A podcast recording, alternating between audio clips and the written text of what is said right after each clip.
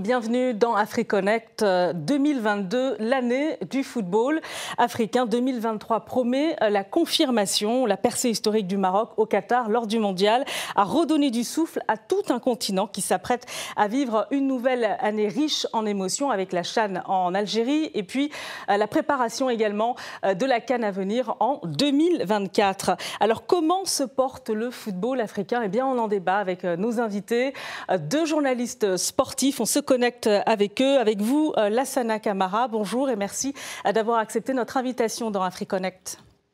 Bonjour. Merci, merci pour euh, l'invitation.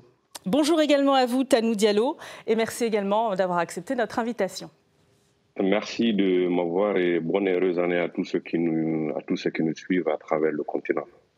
Alors, difficile de ne pas commencer cette émission avec le roi du football, Pelé, très proche euh, du continent africain, euh, le roi du football qui nous a quittés. Il a donc euh, été proche de, l'Afrique, hein, notamment au moment des indépendances. C'était aussi un, militant anti-apartheid d'une certaine façon. On va écouter ses réactions en Afrique du Sud.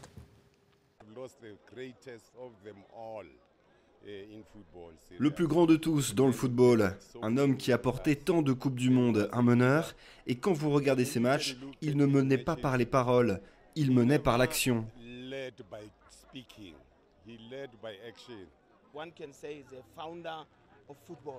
On pourrait l'appeler le père du football, vous savez.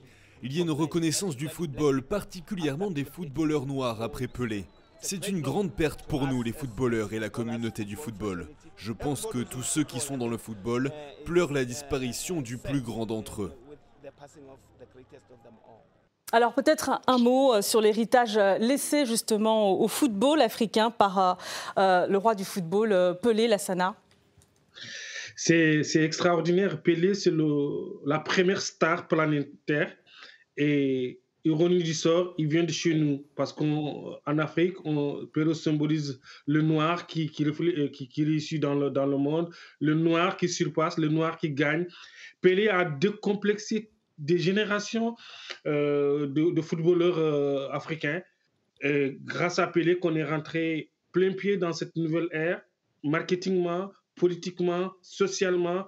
Pelé est toujours l'ambassadeur itinérant du football euh, africain, entre guillemets, parce qu'on sent que Pelé, il a des racines et des ailes africaines. Justement, Tanou euh, euh, Diallo, comment expliquer cette proximité entre Pelé et ce continent africain? Bon, on le sait tous que Pelé, il a, il a, des, origines, il a des origines africaines de par la, la couleur de sa peau.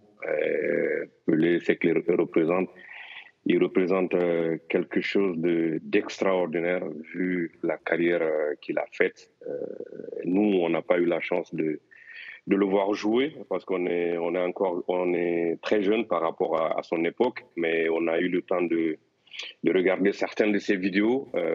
un joueur magnifique. ce qu'il a réalisé dans sa carrière, c'est quelque chose d'extraordinaire. Remporter une première Coupe du Monde à 17 ans, et puis aller chercher cette Coupe du Monde trois fois, c'est quelque chose de magnifique et d'extraordinaire, quelque chose qui n'a pas encore euh, été fait par un autre footballeur. Donc Pelé va rester Pelé. Euh, on voit souvent les débats revenir. Quel est le meilleur joueur de tous les temps? Euh, Je pense que avec tout ce qu'il a réalisé dans sa carrière, on ne peut pas comparer. Pelé ne peut être comparé qu'à Pelé en fait. Alors, l'ombre euh, du joueur brésilien, en tout cas, a plané sur euh, le dernier euh, mondial au Qatar, avec en lice cinq équipes africaines le Cameroun, le Ghana, le Maroc, la Tunisie et le Sénégal. Messieurs, est-ce que ce mondial, finalement, a réuni le meilleur du football africain, Lassana? Oui, le meilleur du football euh, africain. Euh, il y a quatre ans, on était en, Russie, à, Moscou, plus les autres euh, villes russes. On est sorti bredouille, zéro victoire, zéro victoire africaine. Et là, on se trouve avec neuf victoires en Coupe du Monde. imaginons que une sélection africaine, le Maroc, a battu le Portugal, l'Espagne a tenu tête euh, à la Croatie, une équipe africaine, la Tunisie a battu la France, une équipe africaine. Le Cameroun a battu le Brésil. Donc cette fois-ci, ils nous ont donné du grain à moudre. cette fois-ci, ils ont joué le voiture, ils n'ont pas été ridicules. Même les équipes qui sont sorties au premier tour, sur les cinq, on a eu deux qui étaient au moins en huitième de finale, le Maroc jusqu'en demi-finale. Et si on continue sur cette lancée, je pense que les équipes africaines sont maintenant décomplexées avec des sélectionneurs euh, africains. Euh, cette fois-ci, c'est toute l'Afrique, c'est tout le mouvement sportif africain qui a été concerné par cette Coupe du Monde au Qatar. Alors, euh, Tanou Diallo, cinq pays africains qualifiés donc pour cette Coupe du Monde, contre 13 pour l'Europe, 6 pour l'Asie, 4 pour l'Amérique du Nord et 4 pour l'Amérique du Sud. Pour le continent, c'est un bilan positif pour l'Afrique? Oui, oui, c'est un bilan positif, même si je pense que peut-être que les équipes africaines au début de, cette Coupe du Monde-là, elles n'ont pas assez cru. Ça a démarré au diesel, donc ce qui fait que finalement on se retrouve avec deux équipes en huitième de finale, comme l'a dit Lassana tout à l'heure. Mais je pense que si on avait plus cru, euh, plus cru, on aurait pu se retrouver avec une autre équipe africaine aurait pu aller en, quart de finale. On a vu que mentalement, par exemple, le Sénégal n'était pas assez prête, euh, le Ghana c'est pareil. Donc, du coup, c'est ce qui fait que ces équipes-là ne, passent pas euh, au, prochain, tour.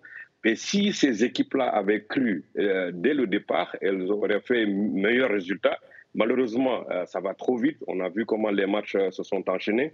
Donc, ce qui fait que ces équipes sont sorties très tôt. Mais à mon avis, si ces équipes-là avaient cru dès au départ qu'elles pouvaient le faire, elles seraient parties très loin dans cette compétition.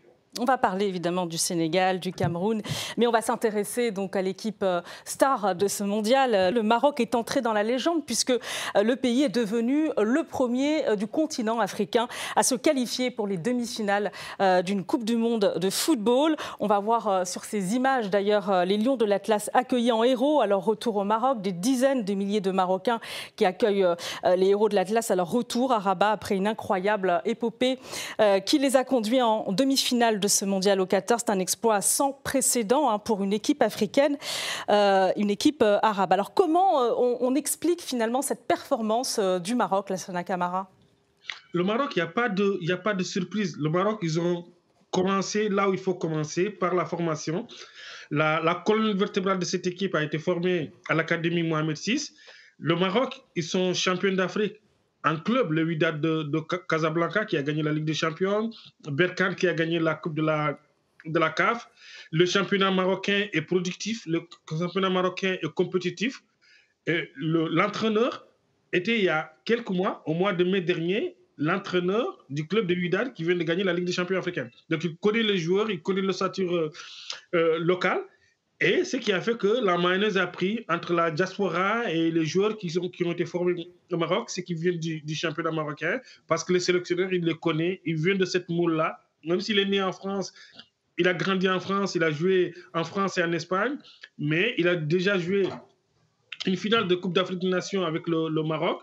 Donc, du coup, euh, il n'y a pas eu beaucoup de surprises de ce côté, parce que le Maroc a tout simplement confirmé tout ce qu'il faisait sur place. Hum.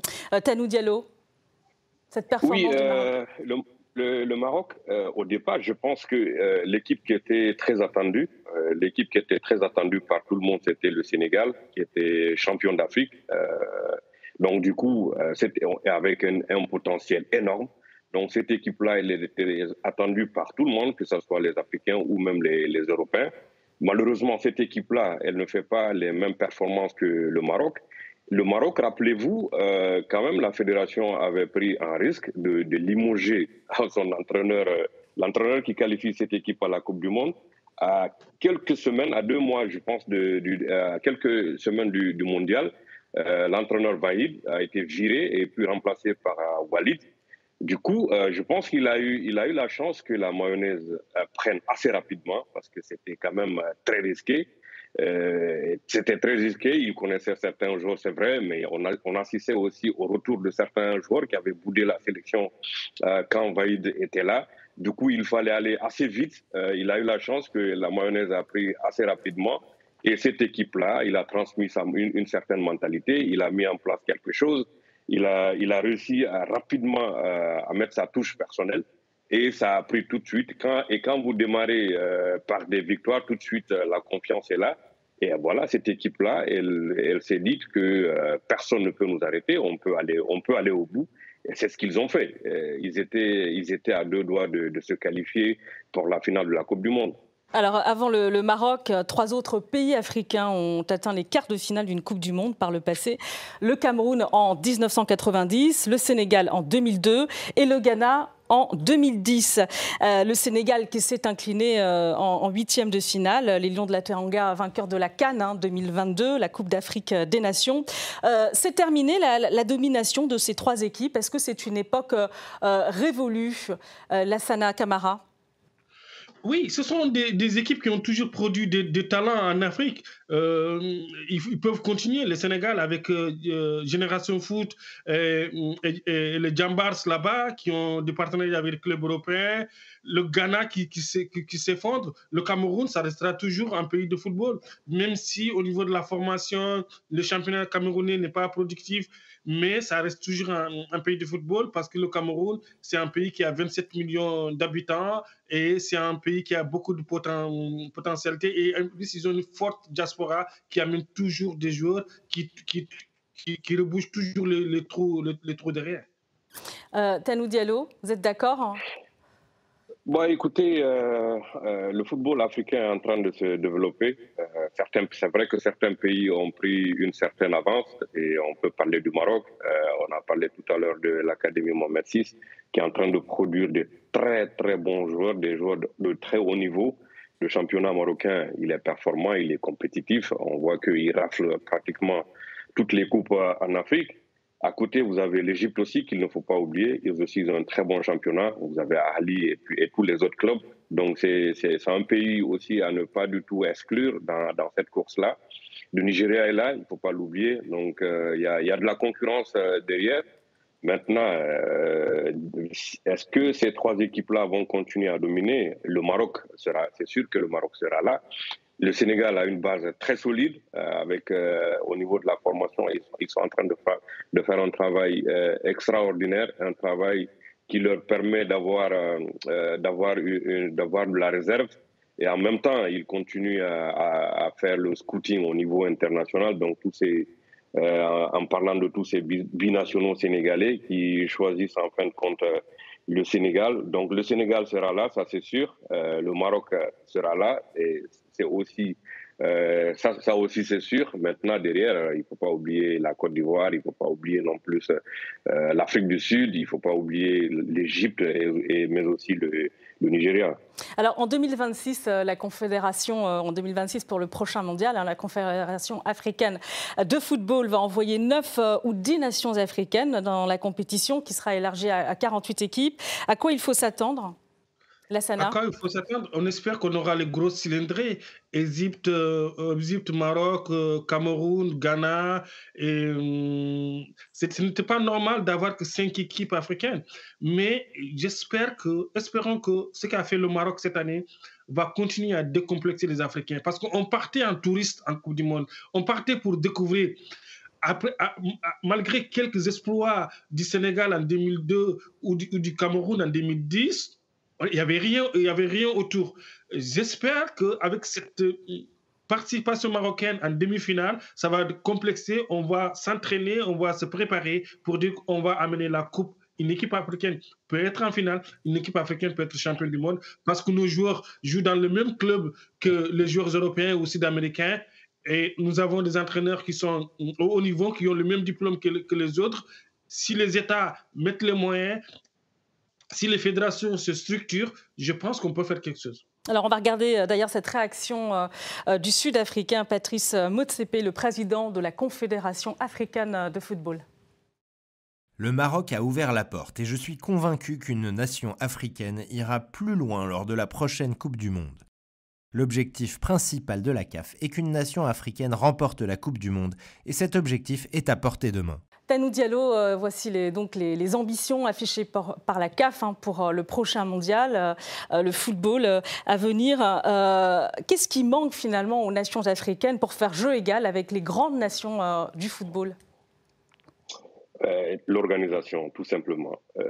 c'est pas bien au niveau de certains pays, c'est pas du tout structuré. Il manque d'organisation. Les États n'accompagnent pas. Il y a beaucoup de, au niveau des fédérations, Euh, c'est pas bien structuré, c'est pas bien organisé. On attend, on attend toujours l'aide des autres et on n'a pas des programmes assez clairs euh, au niveau de, de la formation. D'ailleurs, c'est tout ce qu'on disait tout à l'heure par rapport au Maroc. Le Maroc aujourd'hui n'a pas besoin de la CAF ou d'une nation européenne par, au niveau de, de, sa formation. Donc il faudrait que euh, toutes les nations africaines arrivent à ce niveau-là, ce qui va être très compliqué parce que, parce que ça demande beaucoup de moyens, euh, beaucoup de moyens financiers. Ici en Europe, euh, la France n'aura jamais besoin de, de l'UEFA pour développer son football. L'Allemagne, c'est pareil, toutes les autres nations, c'est pareil. C'est ce qu'on n'arrive pas à faire au niveau africain parce que tout simplement, euh, ça manque d'infrastructures, l'État n'accompagne pas.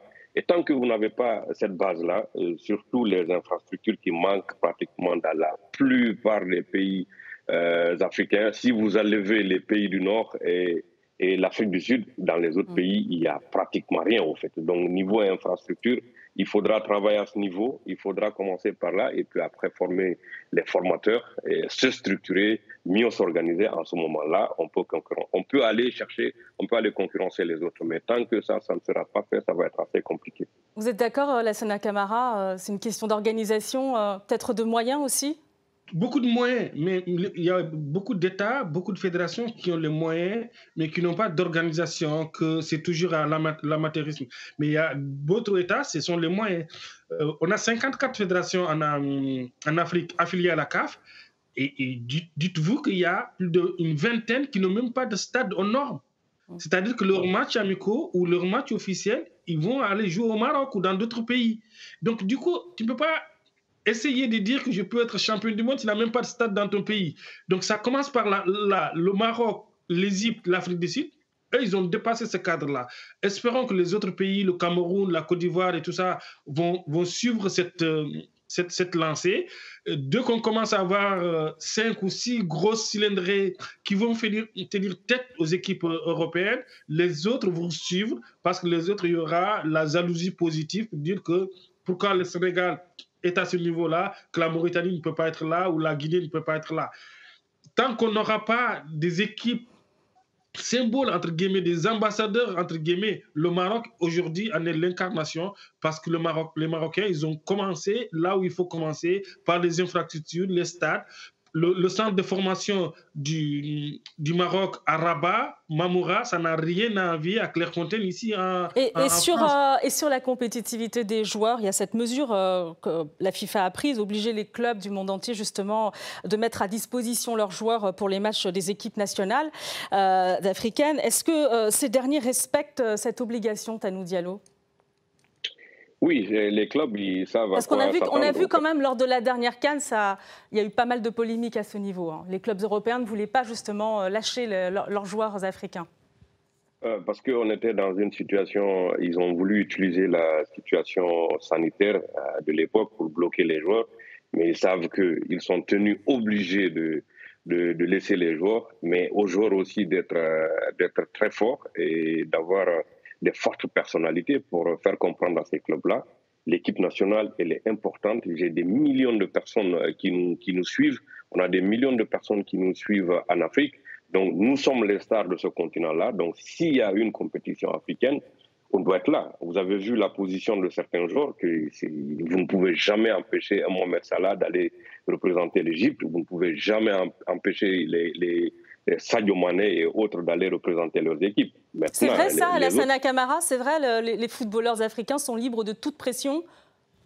Non, il y a des pressions, mais comme l'a dit Tanou, il faut, être, il faut avoir de la personnalité. Euh, toi, tu ne peux pas être Sadio Mané, la, la figure de proue du Sénégal, qu'on essaie de t'empêcher de jouer pour le, le, le, Sénégal, ceux qui n'oseront jamais à faire un Sud-Américain ou, ou, ou un, un, un, Brésilien. Les clubs ont profité de la situation sanitaire parce qu'il y avait le Covid ils étaient derrière le Covid parce que le Covid avait bon dos pour essayer de dire qu'il y avait ça, il y a ça, ça. Mais ils savent qu'il y a des sanctions derrière. La FIFA ne, sera intransigeante là-dessus. Mais c'est à nous d'être, de dire que nous sommes des Africains, nous sommes des ambassadeurs de nos pays, on doit représenter nos pays comme, comme tout un chacun, et donc, comme l'a dit Tanou, avoir des fortes personnalités. Hum. Alors, le rôle de, la CAF aussi, la Confédération africaine de, football, euh, dans, justement l'évolution du, football euh, continental. Quel est euh, d'ailleurs son niveau d'indépendance vis-à-vis de, ce mastodonte, la FIFA Tanou Diallo? Ah, c'est devenu un peu, à ce niveau, je pense que c'est devenu un peu compliqué, mais il faudrait que, que l'Afrique affiche son indépendance à ce niveau-là. Parce que tout simplement, sur le continent, on a toute l'expertise euh, nécessaire pour euh, être indépendant et pour développer euh, notre football.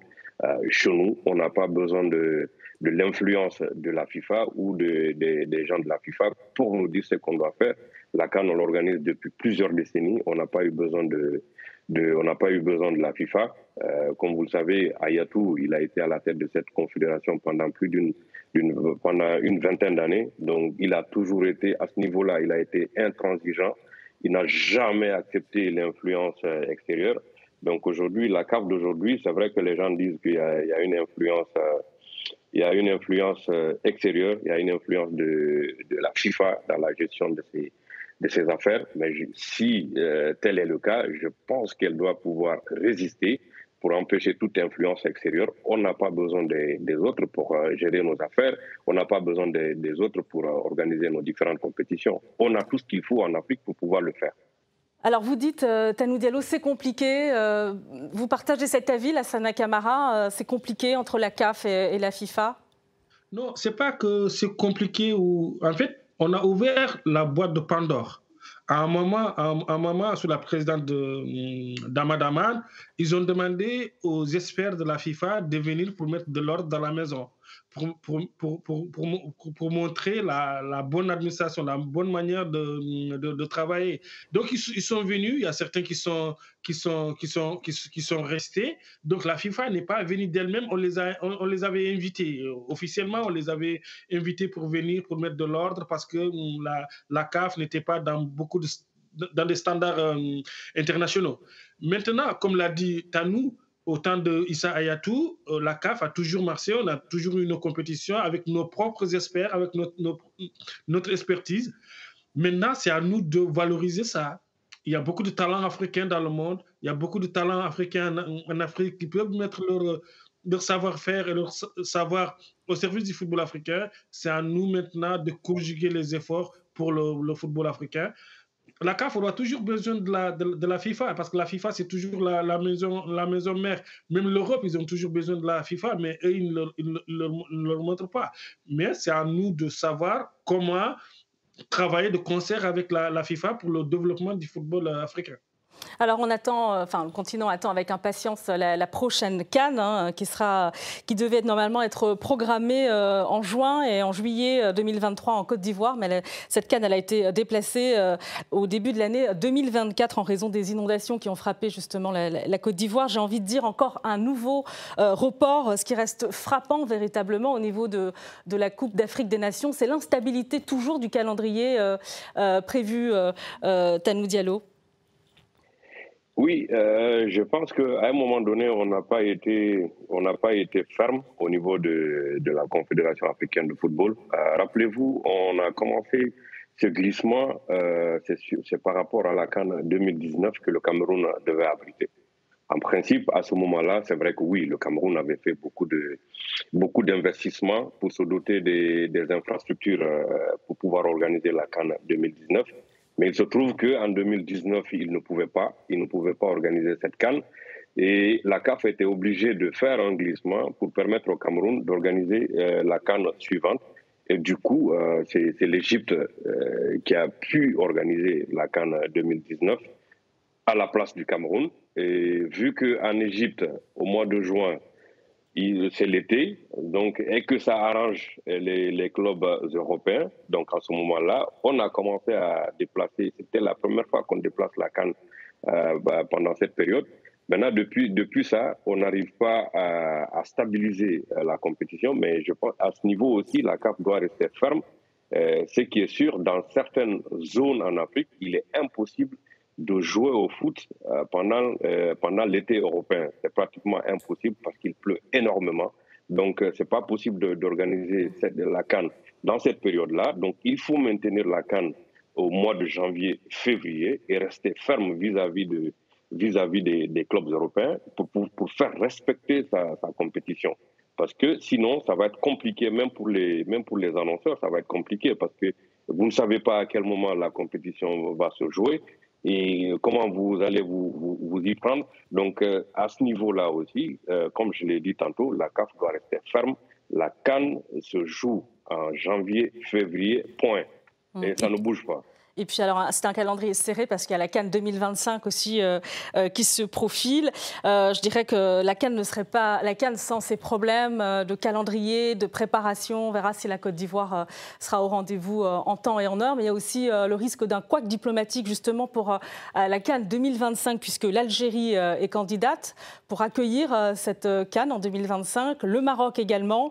comment va s'en sortir la CAF à votre avis, Lassana Camara? La CAF doit étudier les dossiers, regarder, faire un travail d'inspection, regarder les infrastructures et voir l'équipe qui peut euh, organiser cette, cette, cette Coupe d'Afrique des Nations. Le Maroc et, l'Algérie, ce sont des équipes, euh, des pays en pointe en termes d'infrastructures.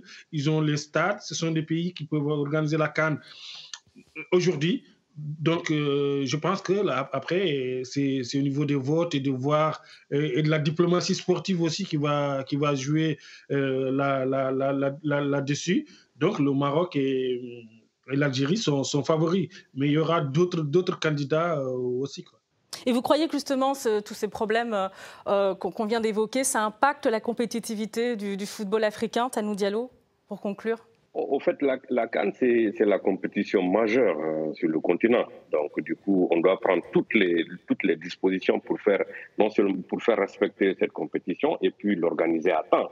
Il n'y a rien qui doit nous empêcher d'organiser notre Cannes parce que tout simplement, c'est la compétition majeure du, du continent et c'est comme euh, la Coupe d'Europe et la, la Coupe euh, d'Am Sud. Donc, on doit faire respecter cette compétition-là, l'organiser euh, en, comme je l'ai dit, en janvier, février et rester, euh, rester inflexible. Merci euh, beaucoup à vous, Lassana Kamara. Merci également à vous, euh, Tanou Diallo. C'est un plaisir. C'est un Merci. plaisir. Merci à vous et je vous souhaite une excellente année 2023. Merci également de votre fidélité. Retrouvez AfriConnect sur nos réseaux sociaux et notre site rtfrance.tv. À très bientôt dans AfriConnect sur RT France.